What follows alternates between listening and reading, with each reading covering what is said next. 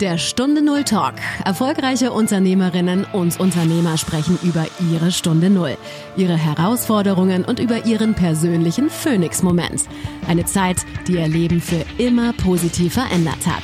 Lerne von ihren Erfahrungen. Und hier ist dein Gastgeber, Stefan Hund.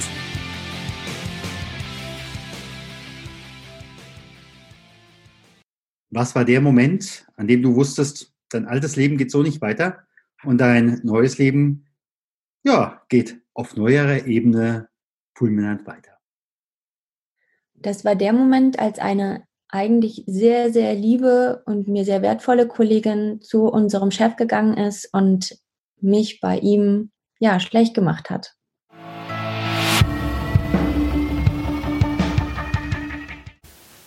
Hey, bevor wir starten, habe ich ein Geschenk für dich. Die 52 Impulse des Phönix. Aus allen bisherigen Interviews und aus über 15 Jahren Coaching-Erfahrung habe ich für dich eine kostenfreie Aufgabenserie zusammengestellt.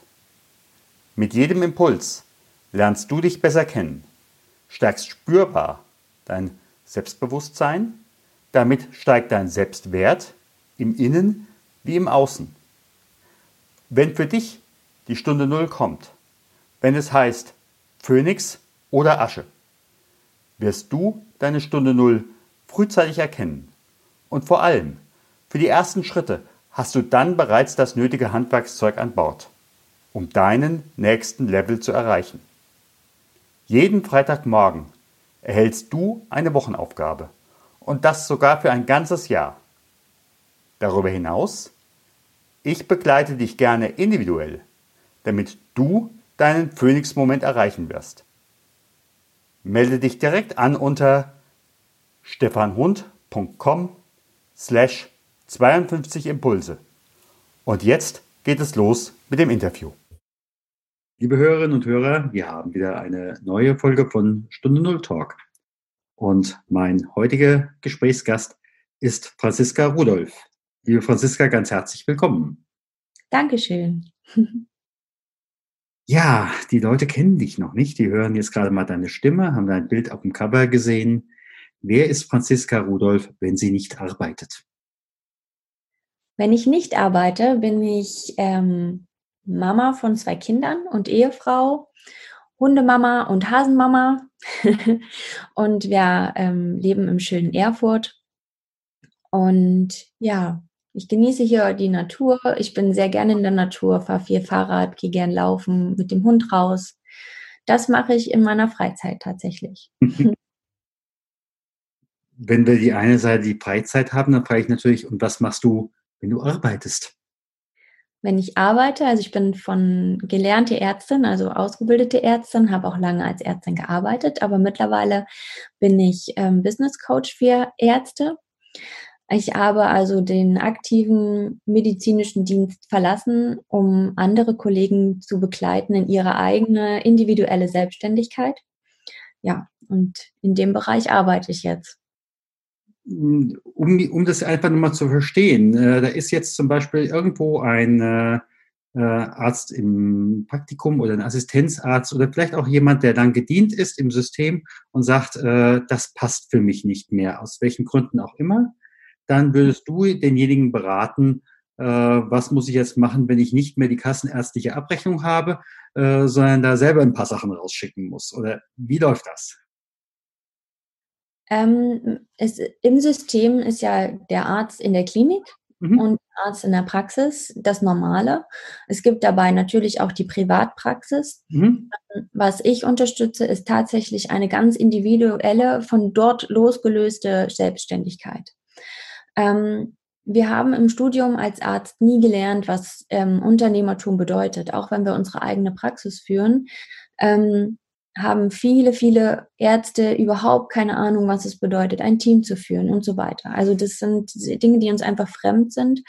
Und ähm, darauf, auf diesem Wissen und auf unserer Expertise eine eigene Selbstständigkeit zu entwickeln, in der wir in Konzepten mit ähm, Patienten oder Klienten arbeiten, ähm, die wirklich unsere Hilfe mit unserem Wissen benötigen und wirklich auch nur mit ihnen zu arbeiten, ohne Vorgaben von außen. Ähm, das fällt Kollegen sehr, sehr schwer, weil sie einfach diesen Background nicht haben. Und ähm, gerade gibt es noch nicht viele, die wissen, dass es tatsächlich möglich ist, auch so zu arbeiten, wirklich mit den eigenen Vorstellungen, die wir als Arzt haben. Und genau an der Stelle komme ich dann mhm. ins Spiel und ähm, wir gehen Schritt für Schritt quasi die Schritte in die eigene Selbstständigkeit gemeinsam. Mhm.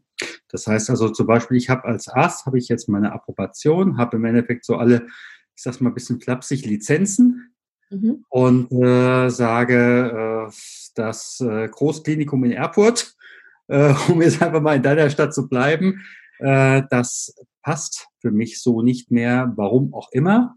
Und ja. äh, aber ich möchte jetzt meine eigene Praxis aufmachen und dann frage ich die Franziska Rudolph, ob sie mich begleitet. Hm, tatsächlich funktioniert das in der Praxis nicht. Mhm. Also da ist tatsächlich keine rechtliche Abbildung der individuellen Selbstständigkeit. Das wäre dann ein sogenanntes medizinisches Coaching-Business, was ich mhm. gründen mhm. würde ähm, mit den Kunden. Genau, so, so würden wir das nennen. Und dann gehen wir Schritt für Schritt halt durch. Was bedeutet es? Mit wem arbeite ich? Wer ist meine Zielgruppe? Wer ist mein Zielkunde? Ähm, wie spreche ich diese Kunden an? Wo finde ich diese Kunden? Welche Angebote brauchen diese Kunden? Ähm, wie begleite ich sie tatsächlich zu der Gesundheit, die sie sich wünschen? Welche Probleme kann ich für sie lösen? Das sind alles eben Fragestellungen, die wir Schritt für Schritt durchgehen. Ähm, und das hört sich jetzt alles eigentlich total logisch an, aber in der Welt der Mediziner funktioniert ähm, dieses Denken bisher nur, wenn die Kasse tatsächlich dann auch zahlt, also dieses Zwischenglied bildet. Mhm. Und ähm, diese Eigenzahler-Position ähm, des Patienten, das ist im Kopf der Ärzte einfach noch viel zu groß und viel zu mh, ja nicht möglich, als wenn das ähm, einfach nicht existiert, dass Patienten gerne für die Leistung von Ärzten selber zahlen, weil sie einfach eine intensivere Zusammenarbeit haben. Und ähm, das hörst du vielleicht schon raus. Also da ist auch sehr viel am Denken, was wir verändern dürfen, eine andere Position für uns selber einnehmen. Ja. Mhm. Dann müsste es ja fast äh, ähnlich sein wie im asiatischen Bereich. Da habe ich ja mal gehört, da zahlt man keine Krankenkasse, sondern da zahlt man dem Arzt so lange, wie man gesund ist. Mhm. Äh, und äh, dementsprechend ist der Arzt dafür zuständig, dass ich gesund bleibe, dass er Geld bekommt. Genau, das habe ich tatsächlich auch schon mal gehört und ich finde dieses System einfach sehr spannend, weil es eine ganz andere Herangehensweise ist an das Thema Gesundheit. Und ich habe das mal letztens erst wieder erzählt, dass ich eigentlich Arzt geworden bin, um Menschen gesund zu machen. Und was ich gelernt habe im Studium, ist alles über Krankheiten und deren Therapie. Aber über Gesundheit lernen wir verhältnismäßig wenig. Also wir lernen wenig über Ernährung, über Bewegung, wie wir uns gut bewegen, was vielleicht zu viel ist. Also das ist ähm, ein, ein ganz spannender Aufbau, der sich für mich so nie erschlossen hat. Und ich habe dann immer für mich selber eben meine Lücken geschlossen, dass ich eben hm. selber auf die Suche gegangen bin nach meinen Antworten. Wie bleiben wir denn letztendlich gesund? Was gehört alles dazu? Und natürlich ist auch die Seele des Menschen ein Teil der Gesundheit, ein ganz, ganz großer Teil. Absolut. Und tatsächlich braucht die Seele aber auch einfach ein bisschen Zeit, um Heilung zu finden. Und diese Zeit bildet unser Gesundheitssystem bisher nicht wirklich ab. Ja, klar. Klar. Da haben wir leider zu viele Beispiele. Ja. Und äh, so wie es ist. Du bist jetzt von Hause aus äh, die Gynäkologin. Wie war das für dich damals in dem Moment, äh, wo dir die Kollegin, ich könnte auch vielleicht ein bisschen provozierend fragen, das Schicksal gesagt hat, äh, Franziska, so geht's nicht weiter? Wie war das für dich in diesem Moment? Äh, ich weiß nicht, ob du da mit deinem heutigen äh, Mann schon zusammen gewesen bist. Bist du nach Hause gekommen, du, also ich werde jetzt doch nicht weiter hier äh, in der Klinik bleiben, sondern ich muss mich verändern. Wie war denn das dann? Also direkt äh, die Entscheidung getroffen habe ich nicht, aber es hat mich, also es war wie ein Schlag vor den Kopf. Mhm. Und da bin ich wirklich erstmal in mich gegangen. Ich war wirklich zutiefst enttäuscht, weil ich überhaupt nicht verstanden habe, wo diese Reaktion herkam. Also es war ja so, dass meine Stelle wirklich kurzfristig verlängert wurde und ich hatte in dem Moment dann das Gefühl, dass ähm, die anderen Kollegen, also die eine ist hingegangen, aber ich habe gemerkt, dass es von mehreren Kollegen insgesamt ausging, einfach darauf gehofft haben, dass ich dann weg bin. Mhm. Und ähm, dann war ich eben noch da und ich habe nicht verstanden, wo das herkam und bin dann auf die Suche gegangen nach Antworten. Mhm. Und ähm, habe auf diesen Weg diese Antworten zu finden, für mich reflektiert, dass ähm, mein eigentliches Vorhaben, mich sehr zu spezialisieren im Bereich der Geburtsmedizin, wahrscheinlich auch nicht die Antwort sein wird auf das, was ich suche in mhm. der Medizin. Weil ich war schon immer so, dass ich ähm, den ganzen Menschen mit ähm, seiner Seele und seinem Geist und ähm, dem Körper in, in Verbindung, also alles in Verbindung gesehen habe.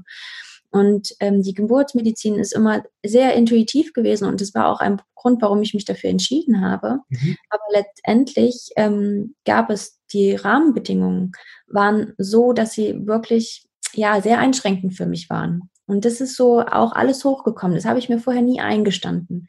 Aber diese Reaktion meiner Kollegen hat mir gezeigt, dass es ein Umfeld ist, was ich nicht auf Dauer kompensieren will.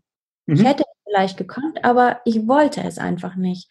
Und ähm, auch dann eben weitergedacht, ich hatte überhaupt in meiner Position gar nicht die Möglichkeit, wirklich etwas nachhaltig zu verändern, nachhaltig zu verändern, was aber aus meiner Sicht für unser Gesundheitssystem jetzt mittelfristig endlich mal notwendig ist, dass wir sowohl für die Menschen, die in diesem System arbeiten, andere Arbeitsbedingungen schaffen, ähm, als auch alternative Arbeitsmöglichkeiten anbieten, was ja auch wiederum den Patienten an sich zugutekommt, weil wir einfach Konzepte anbieten können, indem wir den Menschen in seiner Gesamtheit halt langfristiger begleiten. Mhm. Jetzt frage ich aber nochmal in, noch mal in eine andere Richtung. Äh, mhm. jetzt hast du für dich gemerkt, Mensch, das ist es nicht. Mhm. Äh, und bei vielen kommt ja dann so vom Umfeld die Reaktion, ach lieb Töchterlein, ich wollte doch immer, dass du Frau Doktor bist. Oder ähm, du hast vorher auch einen gewissen Betrag am Monatsanfang, äh, Monatsende nach Hause gebracht. Auch da, in dem Moment, wo du bei der Klinik kündigst, äh, kommen erstmal nicht die entsprechenden Gelder aufs Konto. Wie war so da die Außenreaktion? Tatsächlich hatte ich Bauchschmerzen, meinen Eltern zu sagen, dass ich das ähm, so nicht weiter verfolgen werde und dass ich mich selbstständig mache. Ähm, und meine Eltern haben gesagt, ja, interessant, erzähl doch mal. Und dann dachte ich so, oh, das habe ich jetzt nicht erwartet. Ja. Aber das war, war, für mich sehr, sehr heilsam in diesem Moment, weil ähm, einfach eine Bereitschaft, wirklich eine Bereitschaft da war, zu, also Interesse einfach, mhm. ohne zu werten. Und das war richtig, richtig toll. Ähm, tatsächlich bin ich nicht direkt ausgestiegen. Also das hat dann noch ähm, neun Monate gedauert, ehe ich dann letzt, den letzten Schritt gegangen bin und gekündigt habe. Ähm, und das hat ja so ein bisschen, den, ich konnte mich ein bisschen darauf vorbereiten. Aber trotzdem. Ich bin schwanger damit gegangen, ja. Also neun Monate höhere, ja. Genau, ja. genau.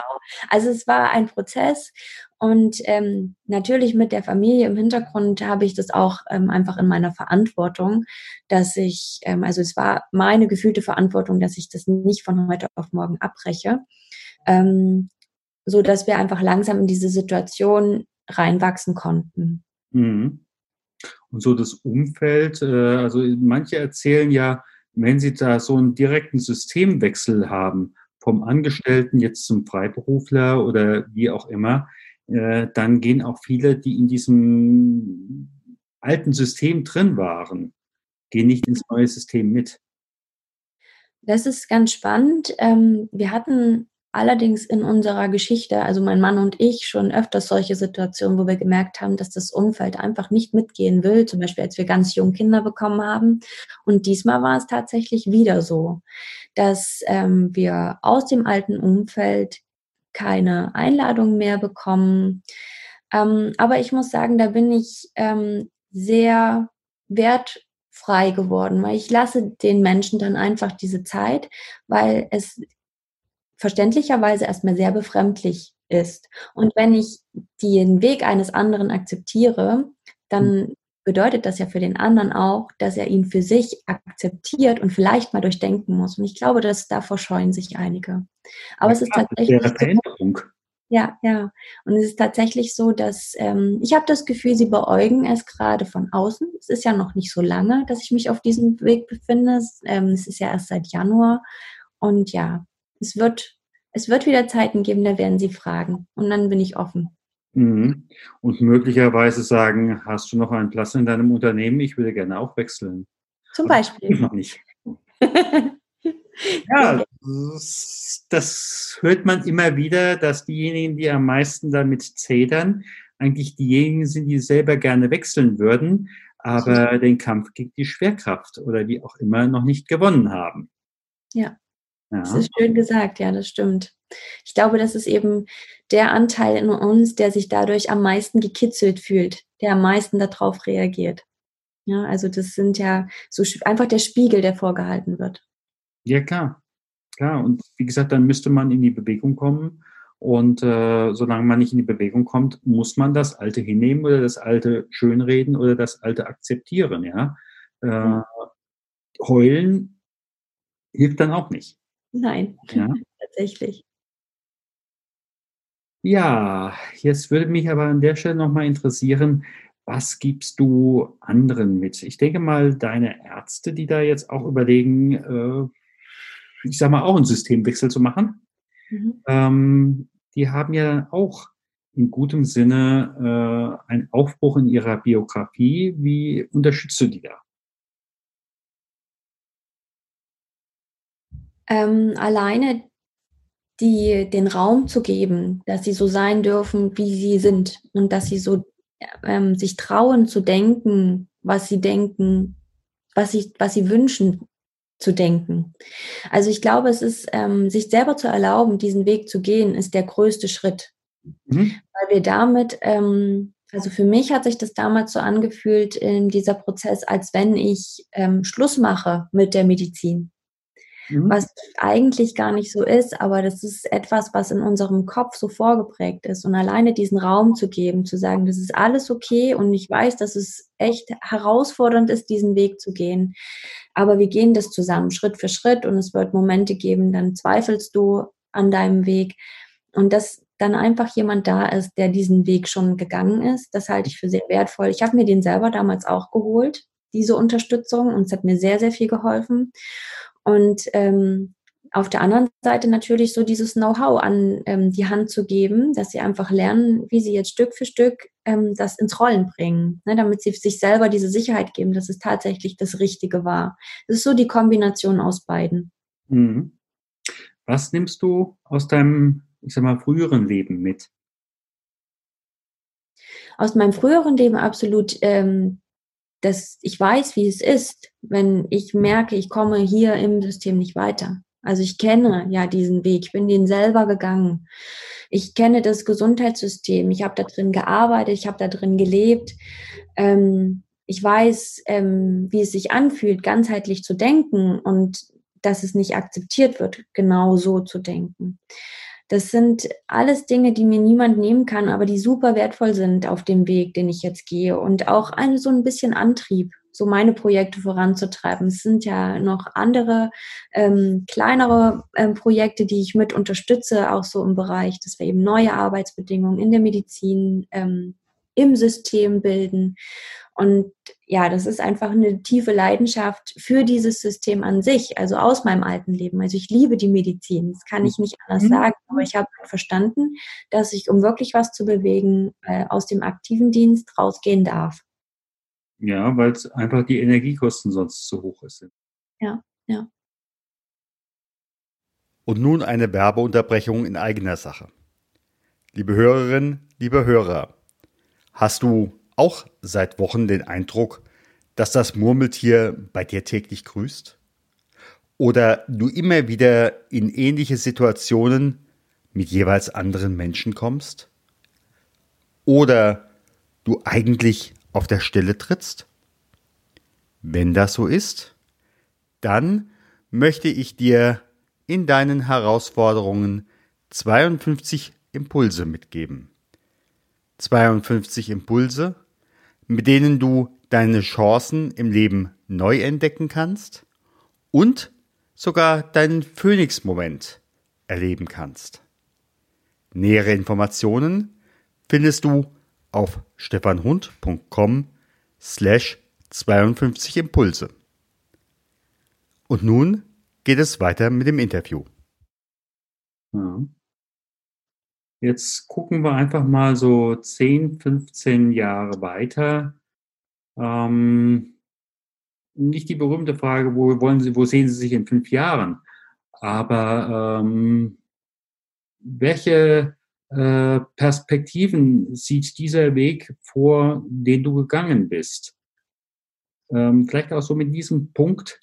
Hm, ich habe jetzt einmal bin ich aus dem System ausgestiegen und habe etwas für mich getan. Damit habe ich im Endeffekt auch eine Skill, äh, weiter System nicht unbedingt immanent zu arbeiten, sondern äh, systemübergreifend mich was verändern kann. Also in zehn Jahren sehe ich die Medizin und die Arbeitsbedingungen in diesem System als sehr viel flexibler als heute. Mhm.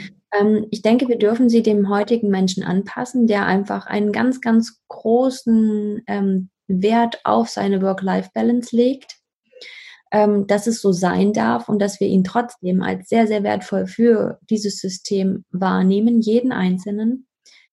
Also ich sehe in diesem System einfach Strukturen, die jeden als Persönlichkeit mit seinen Stärken, mit seinen Persönlichkeitsmerkmalen und auch ähm, seinen persönlichen ähm, Komfortzonen, ne, also was er gerne macht, einfach widerspiegeln, dass mhm. das Raum hat, einfach um auch wieder menschlicher zu werden und auch um die Gesundheit des Arbeitnehmers in diesem System einfach mal im Auge zu haben und diese als ähm, wichtig zu nehmen, weil wir verlieren heutzutage sehr, sehr viele Arbeitskräfte im medizinischen System an eine Krankheit, weil sie einfach an diesem System krank werden.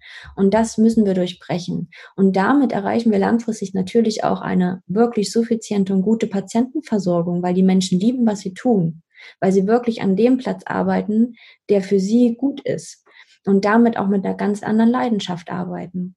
Und für die, die einfach sagen, ich kann dieses System nicht bedienen und ich finde da einfach keinen Platz. Für die dürfen wir auch eine andere Art zu arbeiten etablieren. Und dann wiederum auch für die Menschen, die gerne einfach diesen, diese Begleitung in ihrem Leben haben wollen, in Form eines Coachings, in Form eines Gesundheitscoachings, was einfach viel tiefer gehen kann als eine normale Arzt-Patienten-Beziehung. Das mhm. ist das, was ich in zehn Jahren definitiv als vorhanden sehe. Mhm. Das hieße, wenn ich, da, wenn ich dem zuhöre, ich habe in zehn Jahren nach deiner Vorstellung einerseits ein, ein ärztliches Coaching, das kann die Natur, das kann die klassische Medizin sein, äh, für diejenigen, die dieses, ich sag mal, buchen. Und mhm. ich habe andererseits äh, das System der Kassen, äh, die da sagen, äh, wenn du diese Krankheit hast, dann hast du, nimmst du diese Tablette äh, oder hast du diese Operation. Also im Endeffekt eine Art von, ähm, meine ich erstmal überhaupt nicht wertend, nicht negativ, äh, sondern eher zwei Richtungen von einer Art von Zweiklassenmedizin. Ähm, Zweiklassenmedizin ähm, nicht unbedingt. Ich denke, die Notfallmedizin wird immer bleiben. Mhm. Die Notfallmedizin ist wichtig und die ist auch richtig gut, die wir haben. Ne, die ist richtig effektiv, die ist richtig, ähm, also auf diese Hochleistungs, ähm, ja, die können einfach sehr effektiv Leistung abrufen und damit natürlich auch tolle Erfolge erzielen. Aber es ist nicht die Antwort auf ähm, das, was eben gerade in der Psyche der Menschen durch bestimmte Arbeitssituationen auch in anderen Bereichen ähm, gerade ja einfach vorhanden ist. Das können wir gerade mit dem, was wir vorgegeben haben von den Kassen nicht ähm, abbilden. Und ich glaube, dass es einfach ähm, notwendig ist, da schon viel früher anzusetzen, sehr präventiv zu arbeiten, bevor Krankheit überhaupt körperlich entsteht. Wenn wir merken, dass der Mensch müde wird in seinem Beruf, also müde in Anführungsstrichen, mhm. wirklich seelisch leidet, dann darf er auf die Reise gehen und etwas Passendes für sich finden. Das darf einfach normal werden. Und auch da können wir als Ärzte begleiten, weil oft schlägt es sich eben in falscher Ernährung aus, in oder ja ungünstiger Ernährung, sag ich jetzt mal, oder mangelnde Bewegung. Bin sofort bei dir. Bin ich ja? sofort bei dir. Genau. Dann äh, siehst du, ja. Ähm, ich finde zwei Klassen, das begegnet mir oft, weil dann viele eben argumentieren, ja, aber was ist, wenn ich mir das nicht leisten kann? Auf der anderen Seite ähm, gibt es sehr, sehr viele Dinge, die wir uns leisten, obwohl sie auch nicht notwendig sind, zum Beispiel Zigaretten, um das mal vorsichtig anzusprechen. Ähm, und auch das Geld kann man eben in seine Gesundheit investieren. Und wenn man tatsächlich langfristig dadurch gesund wird, es darf einfach ein Umdenken stattfinden. Ja, da bin ich mal gespannt, äh, wie da so die Krankenkassen und äh, die, die sonst noch an der Medizin verdienen, darüber denken, denn das, klebt, äh, das gräbt ja deren Pfunde ab. Richtig. Aber äh, denn, äh, wie gesagt, dann sind wir wieder bei dem Thema von vorhin mit Asien. Ich denke, hier in Westeuropa verdient man in erster Linie am Kranksein. Mhm. Ähm, und äh, das ist natürlich ein System, was du wiederum propagierst, äh, was diesem, ich sag mal, zumindest nicht entspricht. Das ist richtig. Also ich bin auch sehr gespannt. Ähm, ich denke, wir sprechen da auch über die Pharmaindustrie, die natürlich sehr viel Gewinn macht an Krankheit. Ähm, ja, ich bin gespannt, wie sich das entwickelt. Dann schauen wir mal. Und äh, wenn jetzt Ärzte uns zugehört haben oder Ärztinnen, die da sagen, in diesem System, ich überlege mir einfach die ganze Zeit schon, könnte ich da raus? Oder vielleicht einfach nur mal eine Grundsatzberatung. Wie können die dich erreichen? Ähm, über meine Website mhm. ist auch ein Link zu ähm, einem Kennenlerngespräch. Mhm. Und zwar ist das www.drfranziskarudolf.de. Alles hintereinander weggeschrieben, Doktor als DR abgekürzt. Genau. Oder Sie schreiben mir direkt eine E-Mail unter team at drfranziskarudolf.de. Da mhm. können wir uns gerne austauschen und einfach gemeinsam einen Plan entwickeln. Ja, klar. ich sage mal ganz herzlichen Dank. Ich danke auch für deine Zeit.